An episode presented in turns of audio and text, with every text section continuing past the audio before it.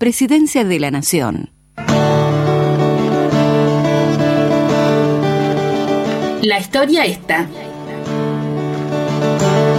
Un programa dedicado a rescatar nuestra historia como herramienta para pensar el presente en el que vivimos. La historia está. ¿Alguna vez sentiste en un espacio de tu imaginación el grito de los perdedores es sordo y mudo? Un encuentro todas las semanas donde hablaremos de distintos temas con preguntas en vivo y distintos invitados. ¿Alguna vez sentiste mucha gente? Conduce el profesor Ricardo Manso los miércoles 17.05 por la radio pública. Y que ya grita en tu cabeza. Nacional Alto Río Senger, el aire nuestro de cada día. A la historia esta,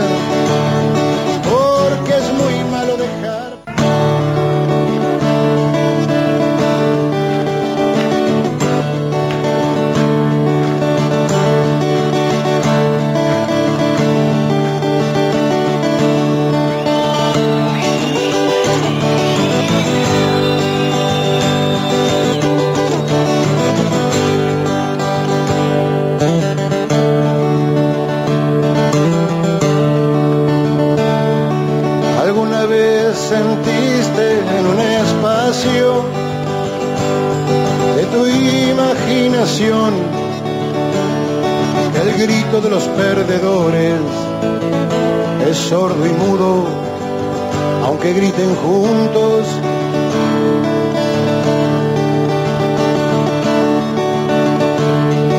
¿Alguna vez sentiste mucha gente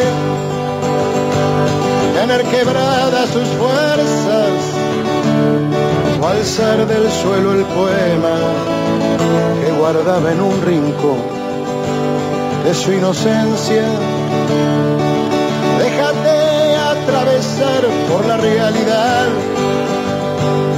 y que ella grite en tu cabeza, porque es muy malo dejar pasar por un costado a la historia esta, porque es muy malo dejar pasar por un costado la historia esta. Buenas tardes a todas, a todos y a todes. Bienvenidos a un nuevo programa de la historia esta. Un programa en el que, como decimos todas las semanas, buscamos rescatar la historia como una forma de, de pensar el presente en el que vivimos y, y en base a ello, a ello poder actuar. Hoy no vamos a, a evocar una fecha particular como solemos hacer casi todas las semanas. Eh, tenía una fecha el mes pasado, pero, pero armamos otro programa en aquel momento y, y bueno, queda este tema pendiente quizás, ¿no? Eh, algo de lo que quería hablar a veces por lo singular del tema o, o quizás porque a veces surge en algunos temas de conversación y, no, y nos queda como algo un poco perdido o escondido de nuestra historia, ¿no? ¿Nunca se preguntaron en sus casas si hubo población negra en nuestro país? Si existen afrodescendientes argentinos?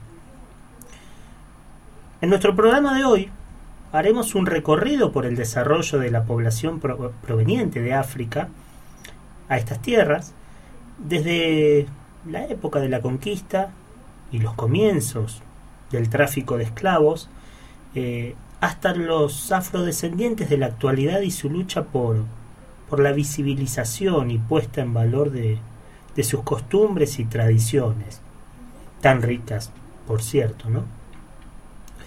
Para esto último, tendremos una entrevista que realizamos en el día de ayer con Lisette Félix, que ella es oriunda de República Dominicana, es estudiante del profesorado de teatro y que, que vive en Comodoro Rivadavia actualmente, desde, bueno, ya hace más de una década, un poco también echando raíces en este suelo, así que bueno, la, la tendremos como, como invitada en nuestro programa de hoy.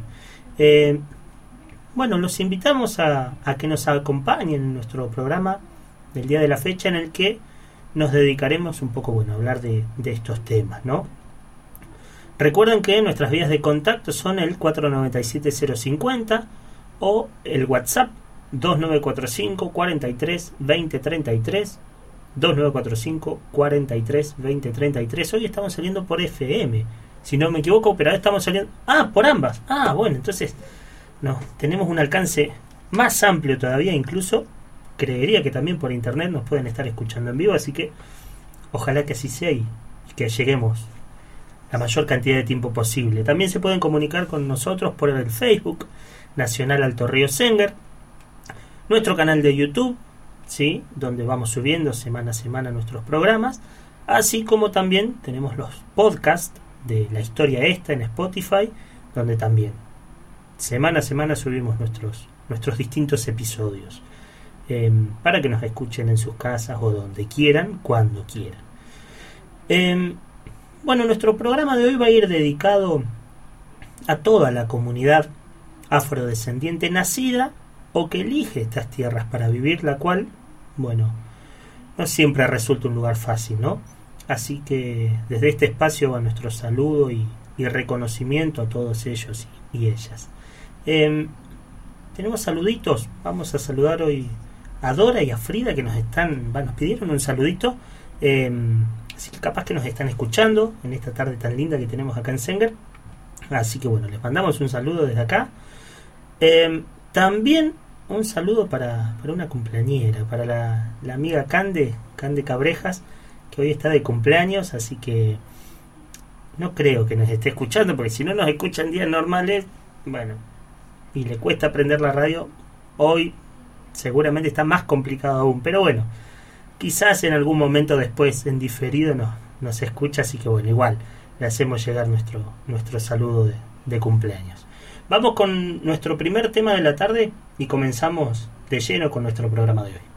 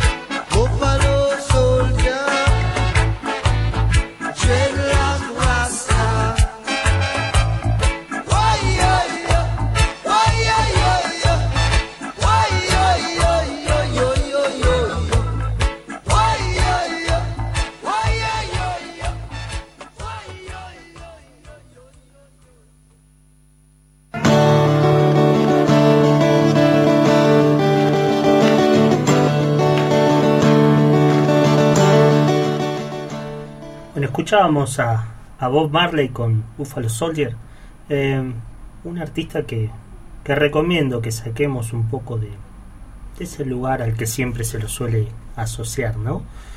A veces un poco simplista. eh, y prestemos atención a, a sus letras que tienen mucho que decir.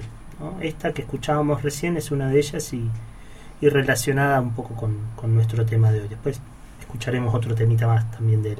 Em, seguimos con los saludos, les mandamos un saludo, bueno, siempre firme, firme ahí. Mi padre escuchando desde Berizo.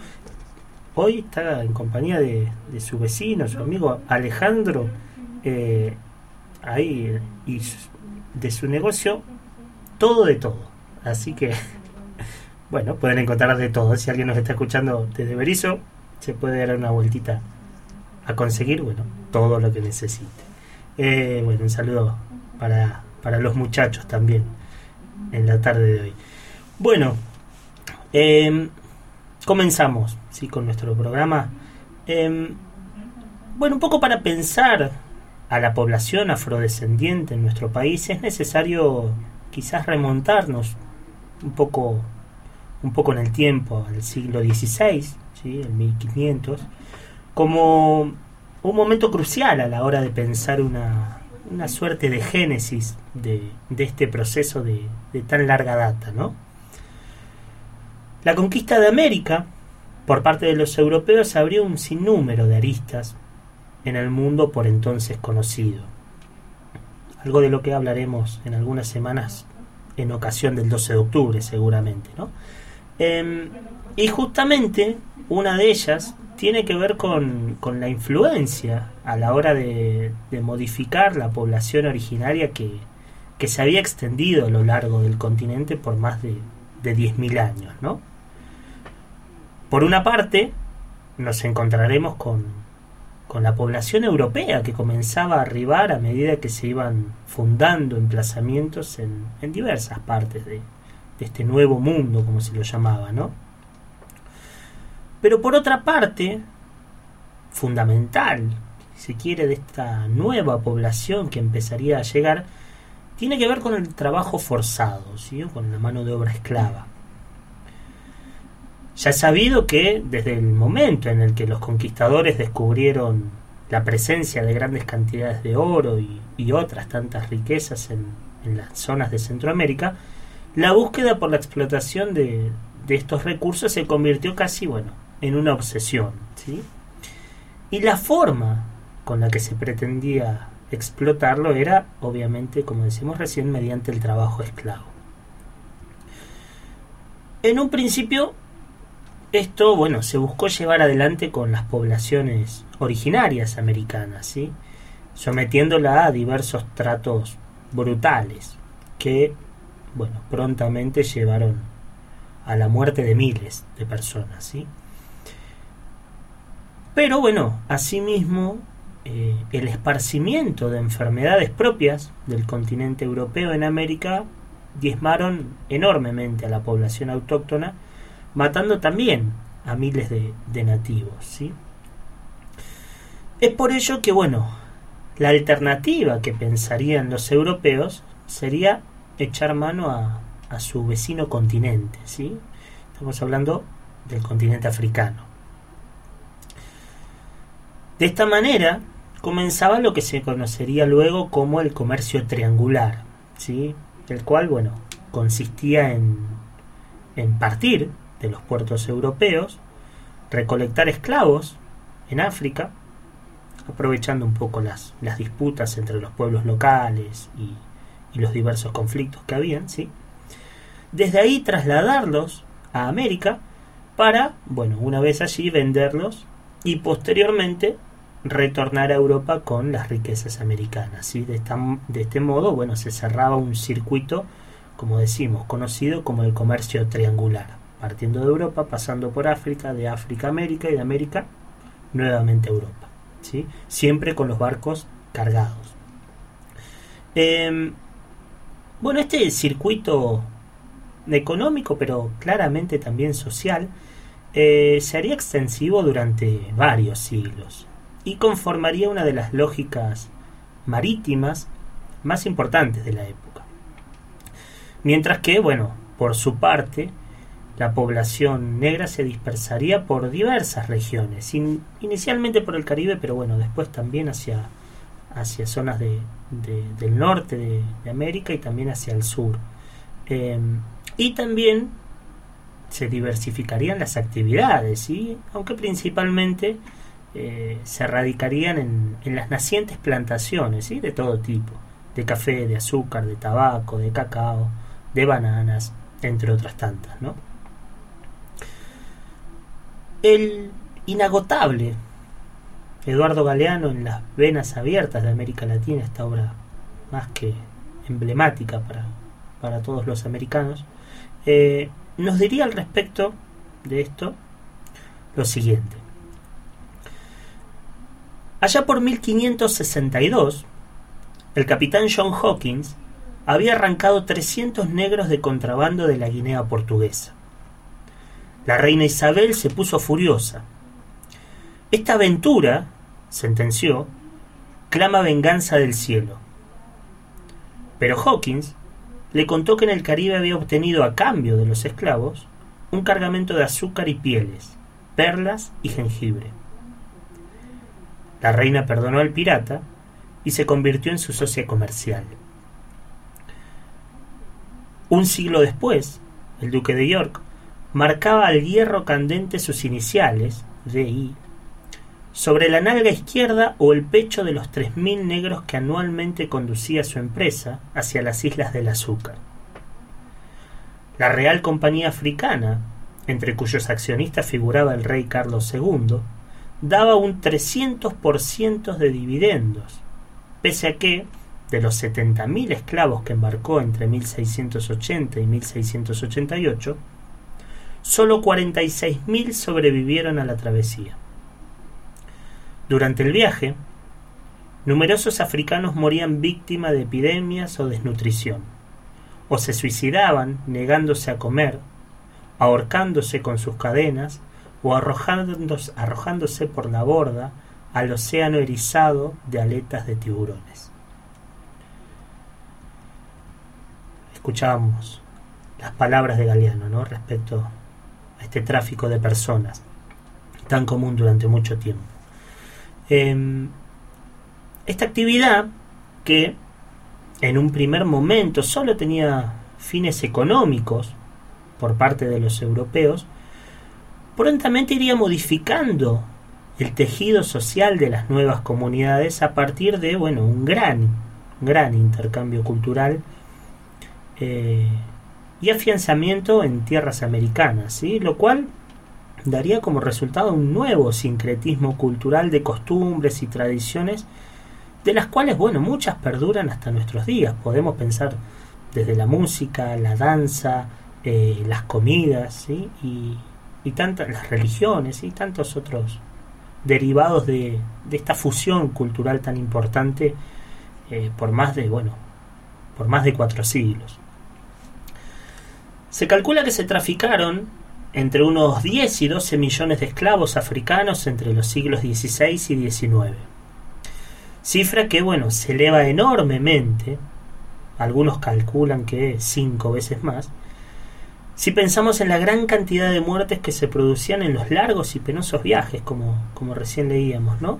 Eh, dada, bueno, obviamente las pésimas condiciones de higiene en las que se los transportaba, las cuales para muchos fue el fin de su travesía.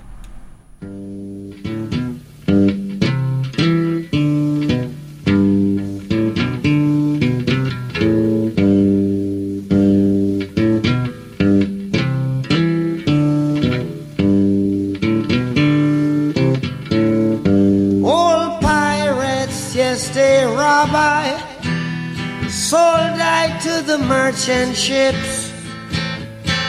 Minutes after they took I from the bottomless pit, but my hand was made strong by the hand of the Almighty.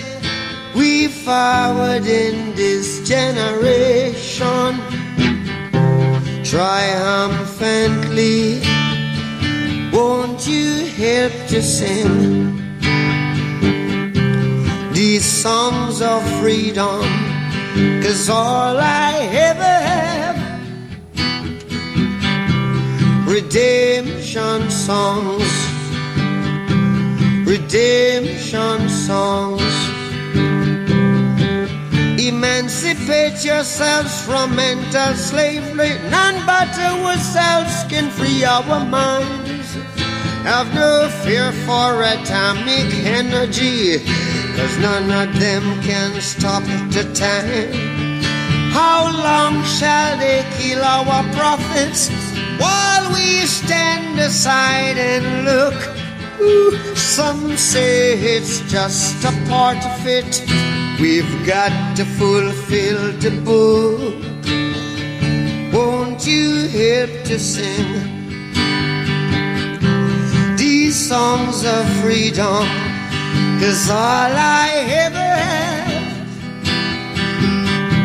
redemption songs, redemption songs, redemption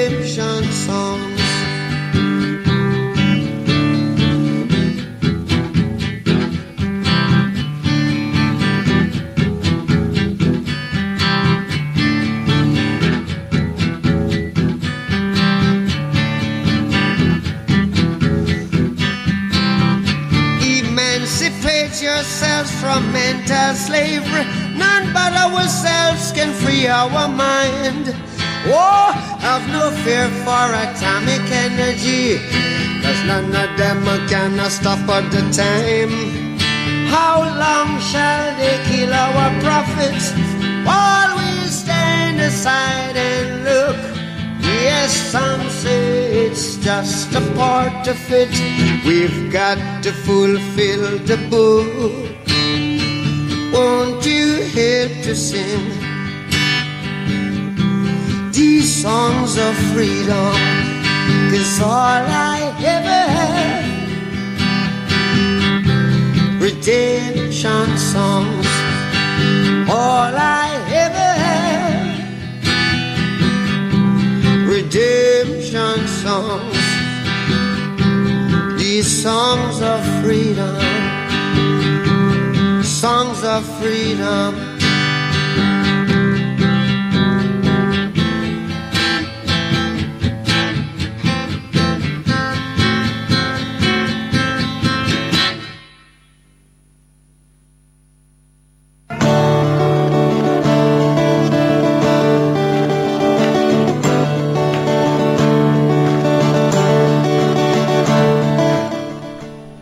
Escuchábamos otra muy linda canción de, de Bob Marley, Redemption Song. Eh, las recomiendo para que escuchen. Ahora tenemos traductores, podemos encontrar las letras en inglés, en español, así que no hace falta saber saber inglés para para buscar un poquito esas letras tan tan conmovedoras a veces, ¿no? Eh, seguimos con los saludos, le mandamos un saludito a Noé, siempre está firme, ¿no? Escuchándonos semana a semana. Hoy, ojo, ¿eh? nos está escuchando desde la playita de Restinga, así que envidiable la vista que debe estar teniendo en este momento. Bueno, esperemos hacer un poco de compañía desde acá, así que va, basta Comodoro nuestro saludo y, acompañar este, este difícil momento que están pasando en, la vecina ciudad acá, acá cerca, ¿no? Con, con toda esta situación tan, tan difícil. Eh, bueno, continuamos con, con nuestro programa. Decíamos al principio que muchas veces se afirma de manera muy liviana que en nuestro país no hay o no hubo población negra o afrodescendiente. En realidad esto parece ser más una voluntad o una expresión de deseo de, de algunos que buscaron borrar de la historia un sector muy importante de la sociedad, como también se intentó hacer con otros sectores marginados dentro del discurso oficial, ¿no? En Argentina hubo y hay población negra, descendiente de africanos y de todo este proceso histórico del que venimos hablando. Para 1778, el censo arrojaba que un 37% de la población del Río de la Plata era de origen africano, lo cual, bueno, un 37% representa un número más que significativo dentro de la población, ¿no? La llegada de personas provenientes del continente africano a estas tierras se remonta, bueno, más o menos a los tiempos de la segunda fundación de Buenos Aires, eh, es decir, hacia 1580, con, bueno, una movilidad constante desde y hacia el noroeste del país, también hacia algunas regiones de Chile y el Alto Perú, siendo quizás, bueno, este el, principal circuito comercial de la época para, para los esclavos de la región sur del continente. Esta corriente de tráfico de personas pasaba por, bueno, distintos lugares como Córdoba, Tucumán y Salta, eh, provincias, bueno, en las que se vendían mujeres y varones en, en situación de esclavitud, ¿sí? Desde Córdoba, en el centro del país, diríamos, eh, una corriente se desviaba por Mendoza hacia Chile y seguía la ruta desde Valparaíso hacia Lima. De esta manera, bueno, Córdoba se transformó en una plaza distribuidora de, de esclavos, ¿sí? Y bueno, hasta allí llegaban vecinos y residentes de Buenos Aires, Potosí, Santiago del Estero, Mendoza, como decíamos, La Rioja, San Juan, Santa Fe y, otros tantos otros lugares, ¿sí? Para comprar, bueno, personas esclavizadas y, y mercaderías también, ¿no? Un tiempo después, y con la fundación del Virreinato del Río de la Plata en 1776, el eje de este tráfico de esclavos comenzó a cambiar y, bueno, así también un poco el destino de los mismos. Se estima que entre 1777 y 1812 entraron al puerto de Buenos Aires y de Montevideo más de 700 barcos con unos 72.000 esclavos africanos, provenientes bueno, de diversas regiones como eh, Angola, Mozambique, el Congo y sobre todo también el sudeste de África. Como vemos entonces, en esta primera parte de la historia, la población africana o afrodescendiente ocupa un número muy importante de la población argentina. Entonces, bueno, la pregunta sería, ¿qué pasó con esa población tan numerosa, no? ¿Dónde están? ¿Qué fue de ellos? Eh, y algunas de las respuestas que aparecen ante esta cuestión, bueno, hay varias, ¿no? Eh, la primera de ellas, y quizás una de las más difundidas, tiene que ver con la muerte de una gran parte de la población en las guerras de independencia y durante las posteriores guerras civiles, la guerra de la, de la, triple, de la triple frontera, entre otras tantas, ¿no? Es como uno de los, de los argumentos que más solemos escuchar a veces. Otra de las respuestas que nos podemos encontrar tiene que ver con la idea misma del mestizaje, ¿no? Eh, un factor que, bueno, está relacionado con también con lo anterior, ¿no? El gran número de, de muertes de varones producidos durante las guerras eh, habrían ocasionado, bueno, una suerte de, de fusión cultural y una posterior pérdida parcial de costumbres y, y de las tradiciones afro. Otro elemento quizás sería la, la, alta tasa de mortalidad, sobre todo en la década de 1870, relacionada un poco con la peste de la fiebre amarilla, la cual provocó la muerte de una numerosa parte de la población. ¿sí? Eh, otra de las, de las teorías eh, tiene que ver con el decrecimiento del comercio de esclavos, ¿sí? cual bueno, se presenta como algo lógico, ¿no? Eh, luego de la abolición de la esclavitud y la, y la libertad de vientres aprobada por la Asamblea del año 13, ¿sí? lo cual habría hecho que mermara considerablemente el flujo migratorio y comercial.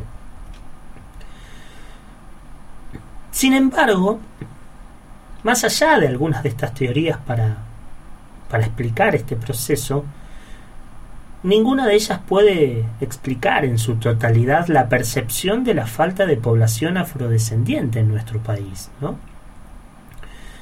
Incluso, bueno, más, algunos censos estiman que la población afrodescendiente para fines del siglo XIX no era pequeña, ¿sí? sino que incluso era ampliamente superior a la de, de otros grupos migrantes, ¿sí? sobre todo de Europa, por ejemplo, por encima de, sectores como, como alemanes, polacos, rusos.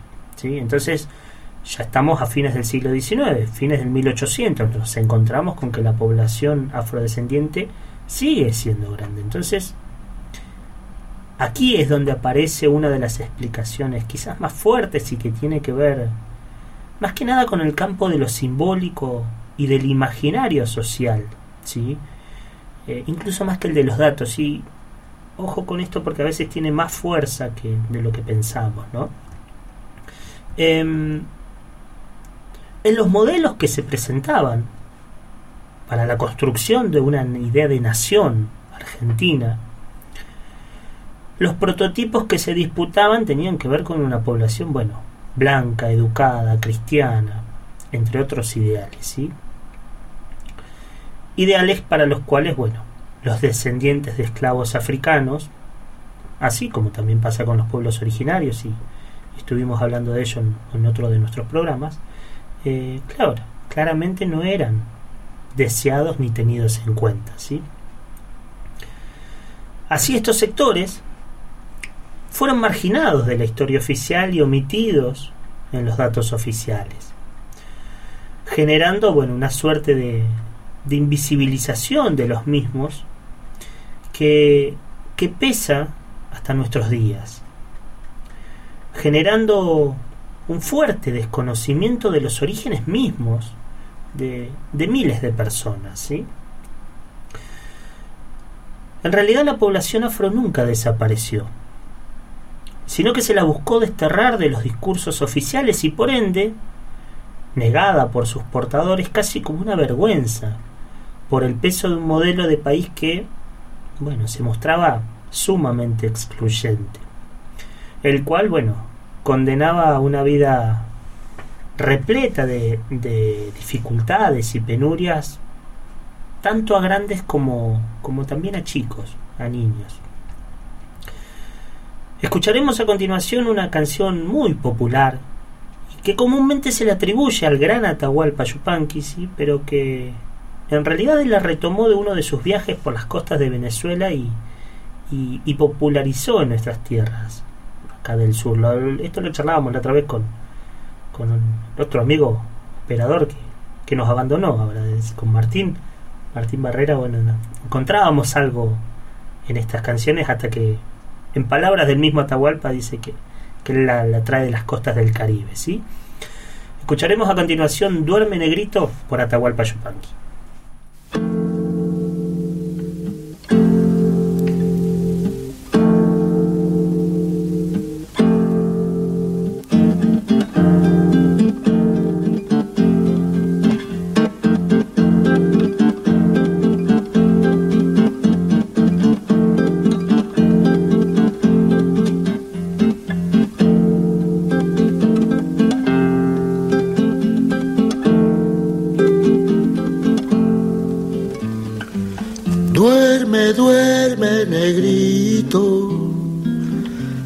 Mamá está en el campo, negrito.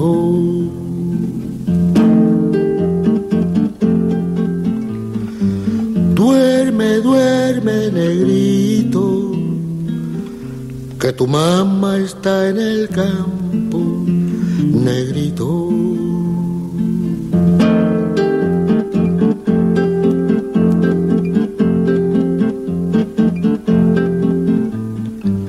Te va a traer codornices para ti. Te va a traer rica fruta para ti. Te va a traer carne de cerdo para ti.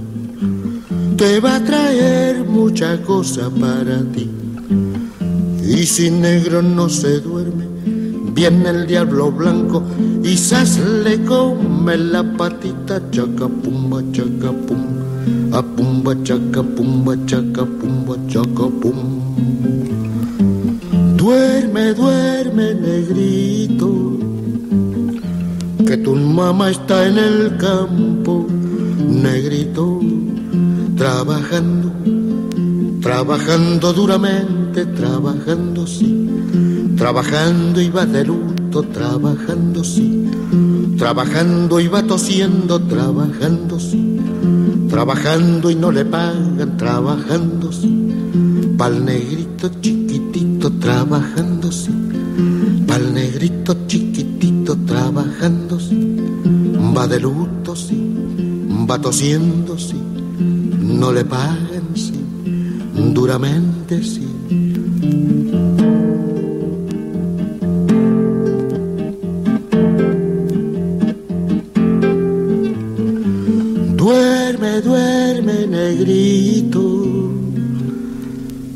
Que tu mamá está en el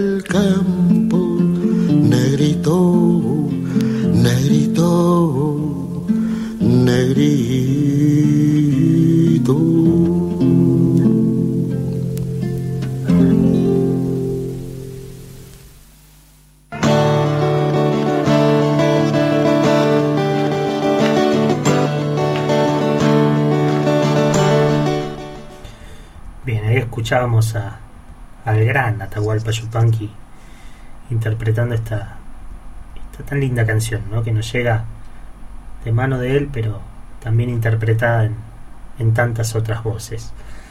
Em, para muchos también ha marcado la infancia. Canción de cuna acá para, para muchos. Un saludo para todos ellos. Em, Bien, decíamos que con el correr del tiempo se fueron sucediendo posteriores oleadas migratorias que, que aumentarían la población africana en nuestro país y consecuentemente eh, el desarrollo de generaciones posteriores de afroargentinos. Una segunda migración muy importante después del periodo esclavista sucedió junto con la llegada de los, europeos en el siglo XIX y principios del siglo XX y luego del fin de la Segunda Guerra Mundial, ya de 1945. La mayoría fueron hombres y mujeres provenientes de Cabo Verde que ingresaron no como esclavos sino como ciudadanos libres, pero bueno, huyendo de la, de la colonización portuguesa y, y bueno, de las condiciones de vida, ¿no? De esta manera se establecieron principalmente en la zona de, lo que actualmente es Ensenada, Sud, ¿sí?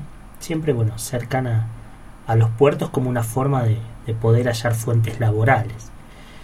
Eh, y ya como más reciente, en la década de los 90 arribaron a la Argentina las llamadas nuevas migraciones africanas provenientes de Mali, de Senegal, de Mauritania, de Liberia, de Sierra Leona, entre otros países, ¿sí?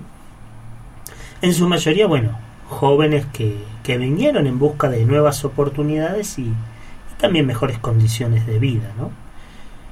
Asimismo, como también nos encontramos con afrodescendientes provenientes de otros países de, de Latinoamérica y con mucho que contarnos sobre sus experiencias en nuestro país.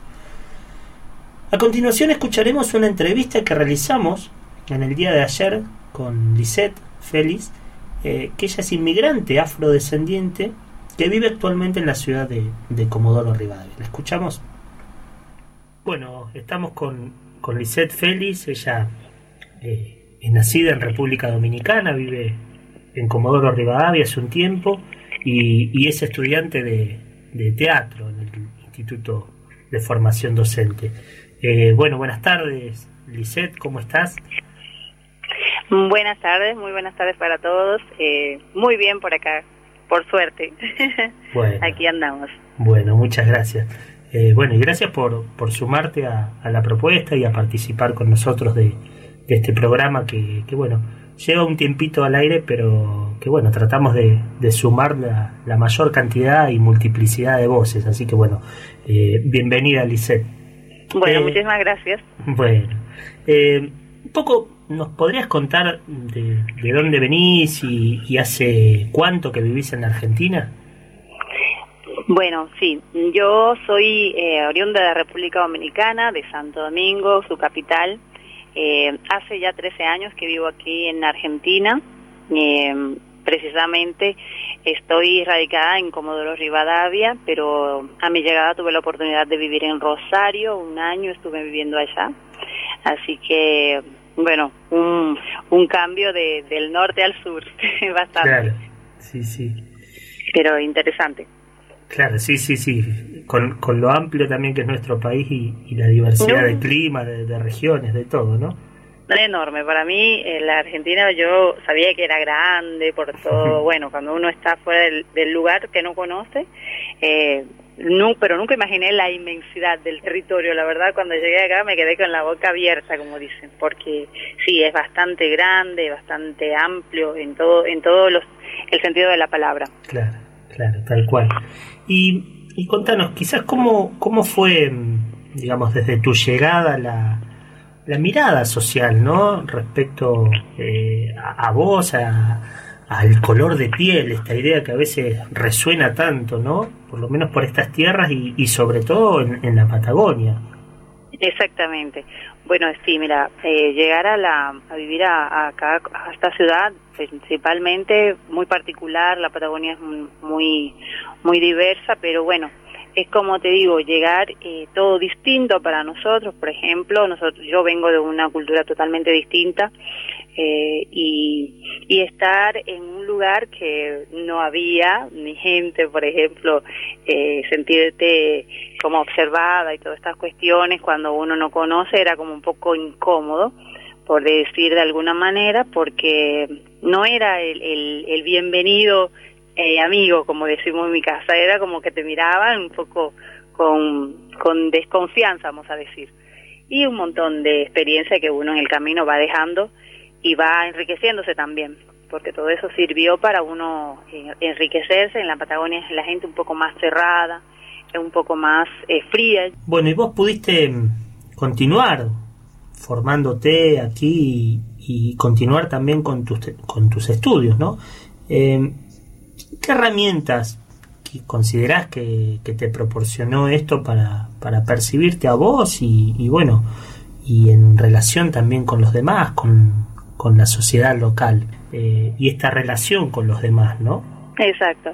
Sí, bueno, eh, viendo desde, desde esa parte, uno, por ejemplo, llegar a un lugar y, y, em- y tomar lo que te lo que te sirve está bueno. Bueno, en cuanto a los prejuicios, no está eh, bueno del todo porque uno no no no está bien sentirse como discriminado o con o con diferencias para uno, pero el- la idea era que eso no te afecte, sino agarrarlo, a empoderarte y salir adelante, tomar lo positivo de las situaciones, eh, que te observan, bueno, obsérvalo tú a, tú a ellos y vamos a ver cómo se sienten y trabajar ese ese esa cuestión de autoestima de uno mismo, porque eso también me llevó a estar eh, en conocimiento y en aceptación mía. Es un tema también personal que lo, lo tomé como, como un desafío para uno crecer estar lejos de su lugar y de sus comodidades a veces te enseña a vivir de otra manera, a ser fuerte, a sacar las herramientas que uno tiene también,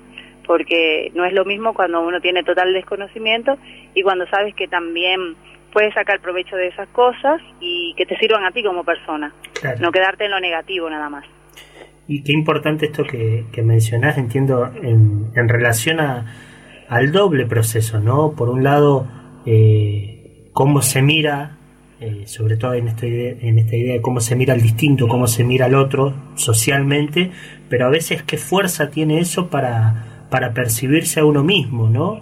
Pensando en, en tu caso, pero, pero cuando pensamos en cualquier grupo social, eh, que queda dentro de los que son considerados no los los los hegemónicos, ¿no?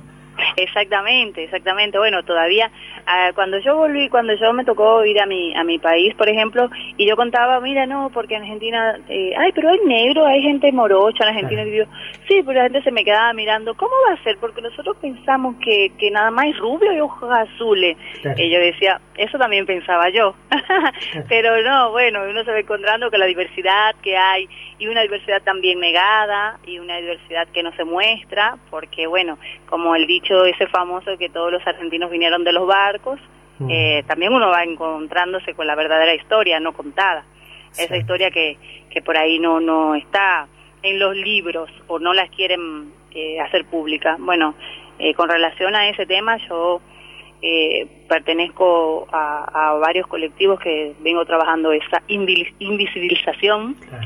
eh, entonces ya lo estamos trabajando ya de un proyecto, es un- es algo bien interesante y, y que también nosotros invitamos a sumarse a la comunidad para que sí se enteren que hay que existe, que hay diversidad en Argentina, que hay que hay gente eh, afrodescendiente, por ejemplo. Yo me yo me autorreconozco así eh, porque vengo de un país donde fuimos colonizados por españoles, eh, esclavizados y exterminados los nativos de mi tierra. Es una historia bastante intensa, como toda América, en, todo, en todos nuestros pueblos. Esa historia eh, está, está ahí y hay que tirar un poquito de páginas para la izquierda y verla también rica y pertenecerla, porque cuando la tomamos y, y buscamos nuestras raíces también hay un, un, un fortalecimiento para seguir eh, cuestionándonos un montón de, de cosas. Exacto, y qué, qué importante esto que también mencionás, porque bueno, un poco como veíamos en el programa, eh, el recorrido de, de la historia de, los afrodescendientes en el continente, en nuestro país y demás, muchas veces pasa, como vos decías, como algo invisibilizado, como sectores que, que no están, incluso en esto mismo, hacia afuera y hacia adentro, ¿no? Desde afuera a veces como que somos solamente hijos de los barcos y nada más, escondiendo y negando una historia sumamente rica. Y, y en esto que, que vos decís, por ahí, no sé si no- nos querés comentar un poco eh, en qué grupos estás, qué estás trabajando, porque entiendo que hay un, un gran trabajo que están haciendo para pensar y, y, y autorreconocerse hoy a, a- a los afrodescendientes y, y de otros grupos también. Exactamente, sí, mira, eh, este, un, un breve paseo así por lo que es el colectivo al que pertenezco, se llama OMIOBI, colectivo OMIOBI, que trabajamos eh, lo que es con, lo, con la cátedra de pueblo, eh, pue- con la cátedra libre de pueblos originarios de aquí de la Universidad de la Patagonia. Eh, nosotros formamos parte de la cátedra y ahora es cátedra libre de pueblos originarios, afrodescendientes y migrantes. Ahí estamos trabajando con un equipo bastante interesante y, y muy completo que son nuestros coordinadores y nosotros eh, presentamos un proyecto eh, en la universidad haciendo visibilización de que la gente se autorreconozca como originarios, como afrodescendientes, como migrantes, eh, porque el- la idea del proyecto es trabajar lo que es en educación, que se, se, se- ¿cómo se llama? Se descentralice la educación hegemónica, que se empiece a trabajar para que tengamos proyectos que nos incluyan, que haya diversidad en las, en las universidades, en los institutos superiores, para formar a los, a los futuros docentes y que la, la historia también se cuente eh, desde otro punto y que nos sirva que también las leyes y el Estado esté consciente que existen estas poblaciones y que se tomen en cuenta. Qué importante, qué importante el trabajo que, que vienen haciendo. Por, por eso quería que, que comentes un poquito por, por bueno, conocer eh, un poco este el proyecto, este grupo de Omi Obi, la cátedra libre eh, de pueblos originarios y sobre todo para un poco que es casi diría el, lema del programa, ¿no? Decimos que la historia nos tiene que servir como herramienta para el presente, no solamente como una cosa de nos acordamos de lo que pasó y punto, sino que nos tiene que servir para actuar. Y esto que ustedes están haciendo realmente es eso, ¿no? Resignificar, revalorizar eh, y tratar de, de romper ese cerco que, que durante tanto tiempo se nos, se nos ha hecho y que al mismo tiempo eh, tiene un peso muy grande y cuando lo pensamos en, en los rasgos xenofóbicos, en los rasgos Sí. de racismo y demás que siguen presentes en nuestras comunidades, ¿no?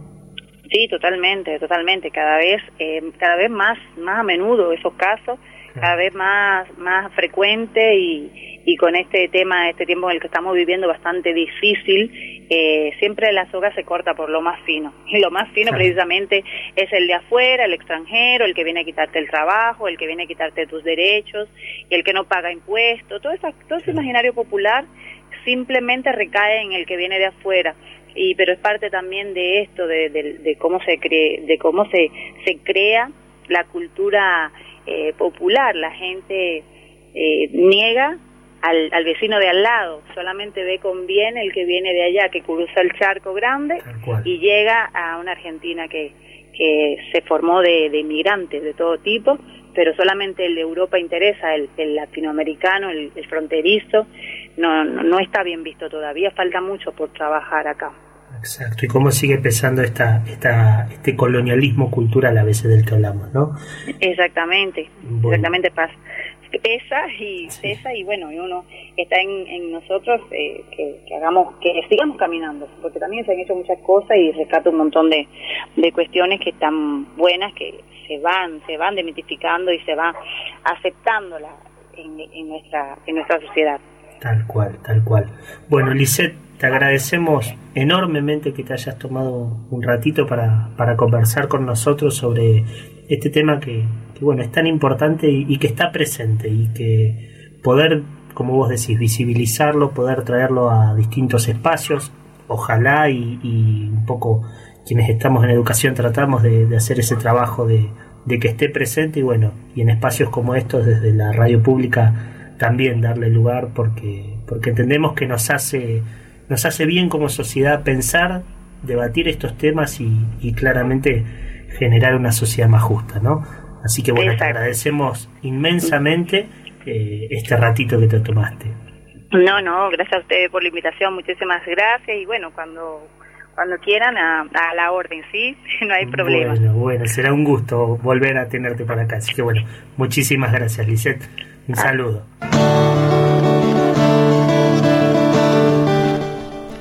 Bueno, y escuchábamos la entrevista que le pudimos hacer a, ayer a, la amiga Lisette, que me parece que estaba escuchando, así que le volvemos a mandar un, un gran saludo y, agradecemos, bueno, eh, enormemente lo que compartió con nosotros. Em, muchas veces, y estos tiempos que hoy transitamos no son la excepción, convivimos con discursos cargados de odio y discriminación. Según el momento cambian los chivos expiatorios. En algunas décadas pudieron ser unos, ayer otros y hoy unos distintos.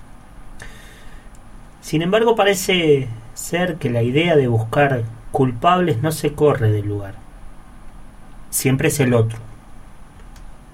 Ahora, pensar en el otro implica también pensar en nosotros.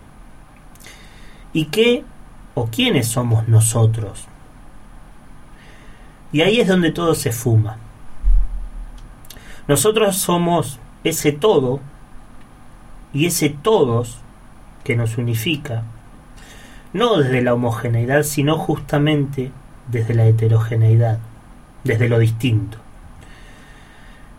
Y en eso entramos todos y cada uno de nosotros indistintamente, nos gusten más o menos. Pero de eso se trata la convivencia. Ya demasiado daño nos han hecho los discursos de segregación e intolerancia, y la historia para eso nos da sobrados ejemplos de ello.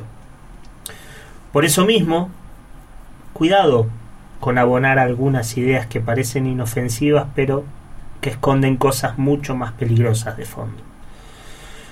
Desde este espacio seguimos dejando las puertas abiertas para todo aquel o aquella que quiera habitar el suelo argentino. Los esperamos el próximo miércoles a las 17.05 para un nuevo programa de la historia esta por Radio Nacional, la radio pública.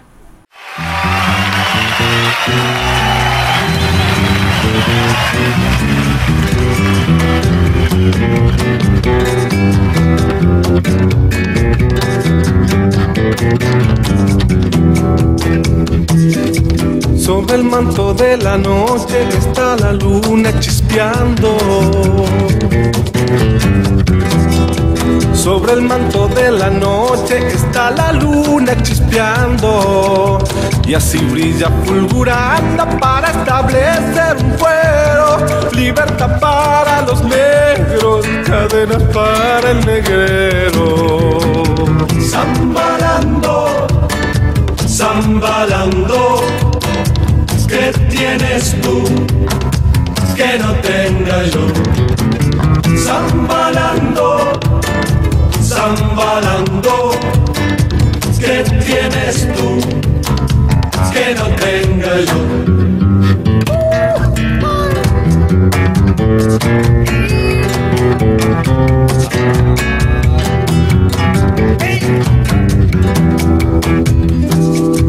Mi padre siendo tan pobre dejó una herencia fastuosa, pobre mi padre.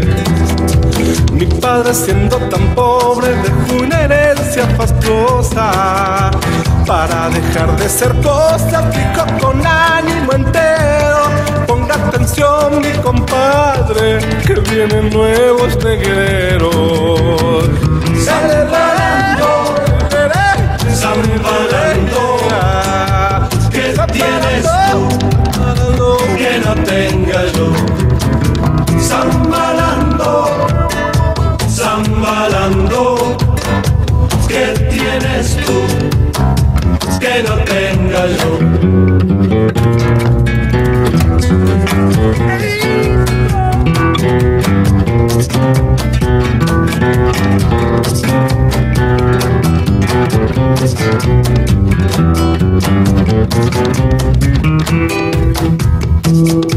La gente dice que pena que tenga la piel oscura. La gente dice que pena que tenga la piel oscura. Como si fuera basura que se arroja al pavimento. No saben que el descontento entre mi raza madura. Zambalando, ¿qué tienes tú que no tenga yo? Zambalando, zambalando, ¿qué tienes tú que no tenga yo?